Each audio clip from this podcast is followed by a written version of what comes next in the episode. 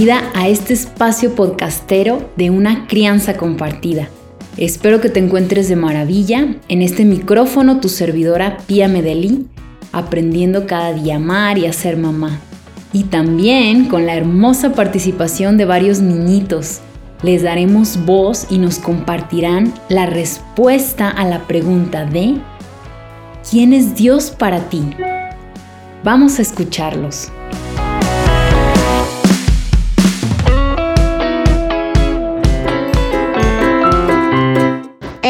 El cielo, eh, el besos. El Dios de todo, el Dios de todo y del amor. El Dios que murió, mamá. Jesús, eh, pues es bueno. Para nuestro cielo y lo veo en ti, en papá, y en la naturaleza y en mis amigos. Jesús. Te invito a que le hagas la pregunta a cada uno de tus hijos. ¿Quién es Dios para ti? Para escuchar cómo van interiorizando a Dios. Siempre es un placer poder contar con las voces de los niños en los episodios de este programa. Me transmiten mucha ternura, sinceridad, inocencia, espontaneidad. ¿Qué te transmiten a ti? Muchos papás estamos siempre preocupados en cómo transmitir la fe a nuestros hijos, que ellos amen a Dios, crean que existe, cumplan sus mandamientos para que no lleven una vida desordenada, porque se pierden y sufran en consecuencia. Que tengan una relación cercana con Él, haciendo oración, que pongan atención en misa, vayan con agrado y fervor. ¿Qué más te gustaría? Se me ocurre que recen el rosario o al menos un misterio, que sepan todo lo del catecismo básico. La primer pregunta a reflexionar sería, ¿cómo vivo yo mi fe? Porque como yo la viva, esos valores, eso que es importante para mí, se va a transmitir directo a mis hijos, sin ni siquiera esforzarme. Pero si yo no tengo amor incondicional hacia mis hijos, van a vivir esos valores como una sobreexigencia, como una carga, como algo obligatorio que los asfixia, que no tiene sentido ni lógica, que van a rechazar por dentro porque será doloroso. Si yo como niño hago lo que mi mamá me pide para que ella no me deje de amar, se vuelve un malentendido. No voy a desarrollar mi fe, sino que voy a cumplir con ciertos preceptos por miedo para que mi mamá o papá no me dejen de querer en algo que para ellos es importante. Estoy en modo condicionado. Mi modo supervivencia está activado estoy viviendo en desamor. Tenemos miedo a que ellos se vayan por otros caminos peligrosos o de la perdición, y nos faltan recursos para transmitir la fe. Por eso nos ponemos rígidos, nerviosos, nos sentimos defraudados si nuestro hijo no quiere ir a misa o no pone atención o no le interesan estos temas. La otra vez en misa un niño muy pequeño, como de dos años, estaba muy inquieto y su papá le decía, si no te estás tranquilo y pones atención, el diablo va a ganar. ¿Quieres que gane el diablo? Este es un ejemplo de cómo infundimos miedo o castigo físico verbal, amenaza. Dios no te amará si no haces lo que digo.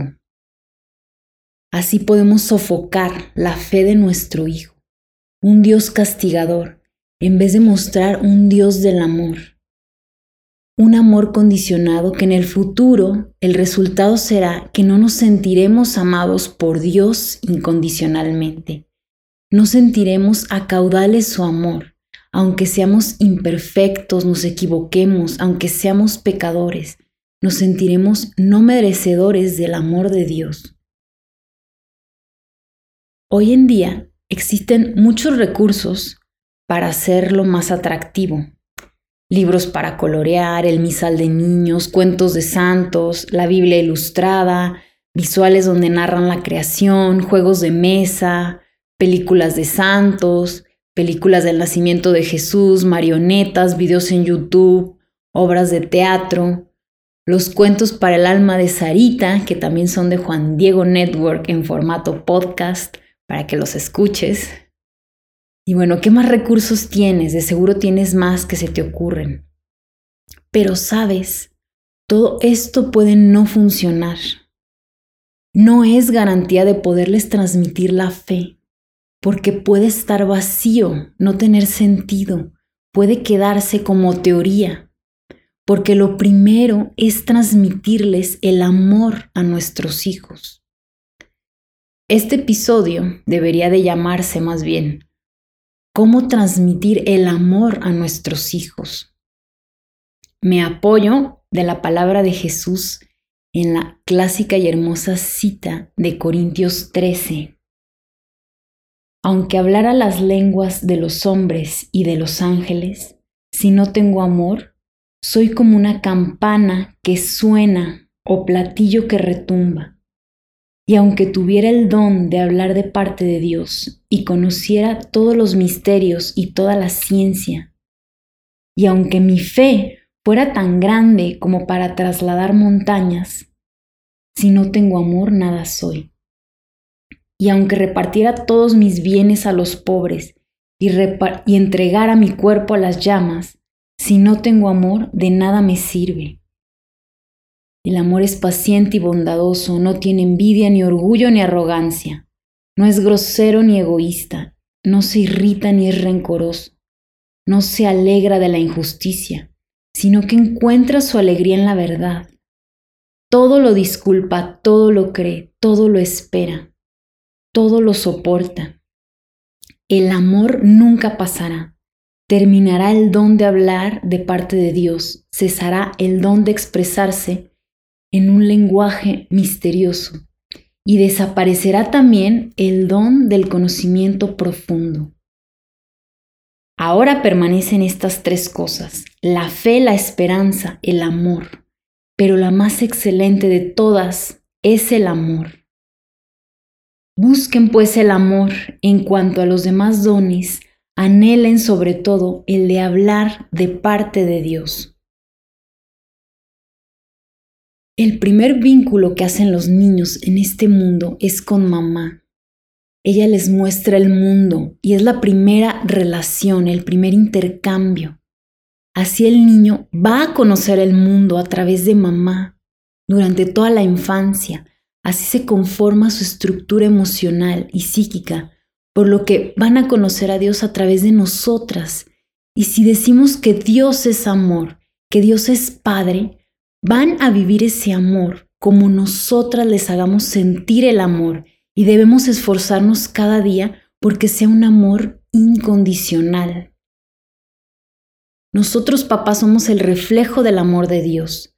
Es nuestra principal labor. Si no viven esto, seremos solo campana que resuena o platillo que retumba.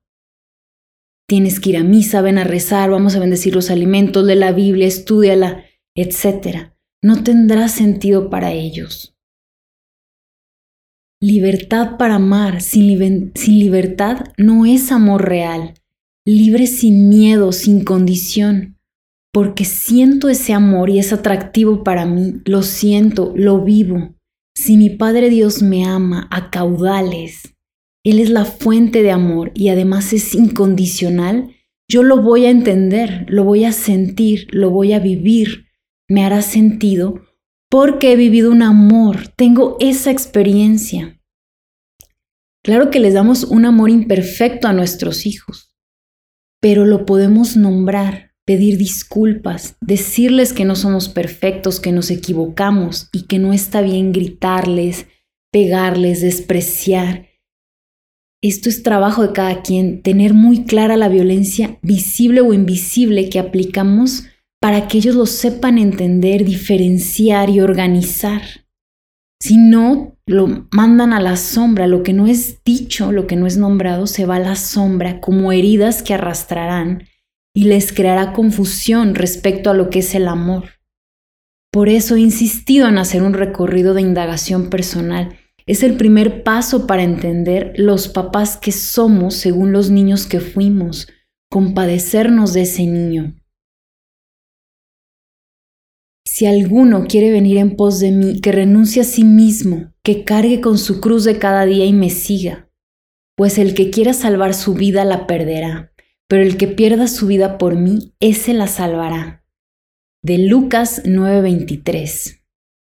Cuando Jesús nos dice que debemos negarnos a nosotros mismos, a lo que nos está invitando es anteponer las necesidades de los demás a nuestras propias necesidades, apetencias o conveniencias. La maternidad y la paternidad son las funciones altruistas por definición. Todo es a favor del niño. Y sí, será difícil. Sí, porque nuestra propia historia de supervivencia al poco o nulo amor que vivimos, es por eso que seguimos en una civilización donde reina el miedo, el egoísmo. Seguimos ciegos ante lo que es la verdadera entrega de servicio al prójimo. Es verdad que aunque no fuimos niños amados incondicionalmente, hemos podido descubrir a Dios. Muchos tenemos fe, esperanza, estudiamos las escrituras, nos entrenamos en apologética, en la defensa del aborto, pero vivimos en el amor. Vivimos a Dios y la inmensidad de su amor. ¿Somos reflejo de eso? Principalmente con nuestros hijos, nuestra pareja. Voy a poner un ejemplo. Vamos todos a una marcha pro vida. No digo que esté bien o mal, cada quien hace lo que puede según sus creencias y en lo que siente que puede ser útil para el bien de la humanidad. Pero esto del aborto es una consecuencia del desamor. Quiero ir más allá. Si nuestros hijos vivieran un amor verdadero, que sintieran que su vida es valiosa, que hay un Dios maravilloso que tiene un hermoso plan para cada uno, ni nosotros ni nuestros hijos irían a abortar. Es por eso que el amor y el ser pro vida se vive en casa.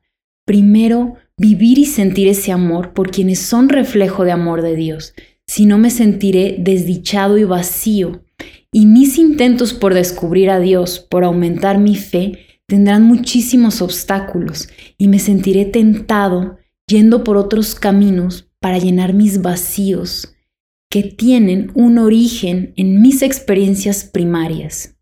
Es por eso que nuestra labor es primero comprender ese niño que fuimos, compadecernos de él, entender nuestras carencias, para saber por qué hacemos lo que hacemos y no logramos lo que nos proponemos.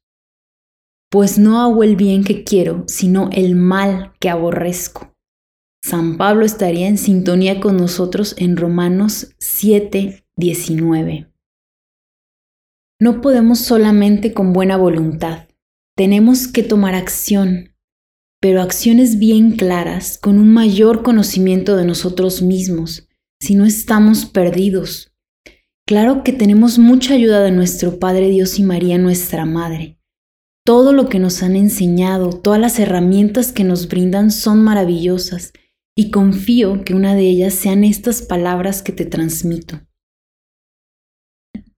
Urgente es el hambre de mamá cuando soy recién nacido. Urgente es la caricia contenedora de mamá cuando soy pequeño. Y hay depredadores por doquier.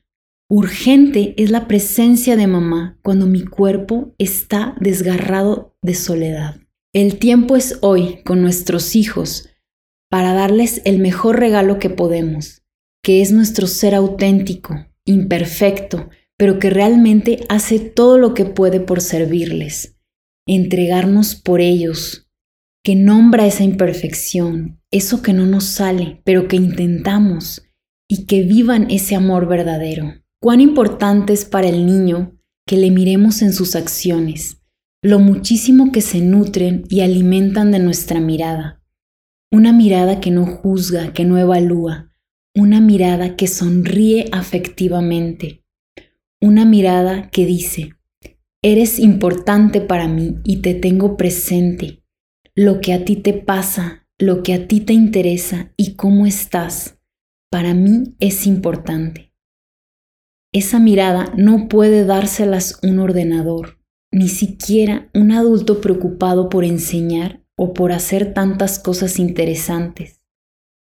Tan solo un adulto que internamente sabe lo importante que es la presencia adulta para un niño, la presencia que, sin necesidad de palabras, dice a un niño con todo nuestro lenguaje no verbal, yo estoy aquí para lo que tú me necesites, te veo, te acompaño y te aprecio.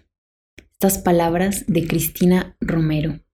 Dios ha confiado los hijos a sus padres para que sean modelos justos para ellos, los amen, los respeten y hagan todo lo necesario para que puedan desarrollarse corporal y espiritualmente. Los hijos son don de Dios y no propiedad de los padres. Antes de ser hijos de sus padres, son hijos de Dios. La obligación más noble de los padres es regalar a sus hijos la buena nueva y transmitirles la fe cristiana. Esto es del catecismo de la Iglesia. Cuando estamos conectados con nuestros hijos, cuando sienten, viven ese amor, cuando nos entregamos a ellos y les servimos, nos convertimos en líderes naturales. Ellos van a querer seguirnos, ellos van a responder de igual forma como los tratamos. Si decimos, mi hijo me desobedece, mi hijo hace muchos berrinches, etc., nos estamos poniendo en evidencia ellos están en sintonía total con sus emociones, sienten hostilidad de nuestra parte y reaccionan así porque nos están diciendo que no se sienten mirados, acompañados con esas emociones que nos manifiestan. Cristo vino a servir. Él lavó los pies a sus discípulos como muestra de ese servicio. Su vida está llena de enseñanzas que han sido un imán poderoso para seguirlo. Así nuestros hijos podrían seguirnos, que podamos ser seres realmente amorosos que les mostremos el camino hacia el Dios en el que tenemos puesta nuestra fe y nuestra esperanza. Creo que no hay trabajo más importante que el de criar humanidad. Me encanta esta frase de C.S. Lewis. Los niños no son una distracción del trabajo más importante. Los niños son el trabajo más importante. Las verdaderas revoluciones, los verdaderos cambios se gestan dentro de cada relación amorosa, entre un hombre y una mujer, entre un adulto y un niño, en una rueda de amigos, en el seno de familias solidarias. Es momento de utilizar las herramientas con las que sí contamos, comprendiendo y agradeciendo todo lo que sí hemos sabido hacer en el pasado. Es tiempo de madurar. Hoy tenemos la obligación de ofrecer nuestras habilidades, nuestra inteligencia emocional y nuestra generosidad que tanta falta hacen. Me despido diciéndoles que dar lo que no tuvimos duele, pero al practicar todos los días dar, entregarnos, servir, irá achicando el vacío que sentimos y nos sanará. Pidamos mucha fuerza a Dios que María y San José nos enseñen a maternar y paternar como lo hicieron con su Hijo Jesús. Gracias por escucharme y no olvides ayudarme a transmitir este mensaje a quien creas que puede ser de gran ayuda. Sígueme en mis redes sociales, pia.medellí, Instagram, Facebook, TikTok. Y si tienes alguna duda, alguna pregunta, si quieres iniciar tu proceso de indagación, escríbeme a piamedeli.gmail.com. Quiero agradecer a Juan Diego Network por hacer esto posible. Les mando un abrazo y muchas bendiciones. Gracias.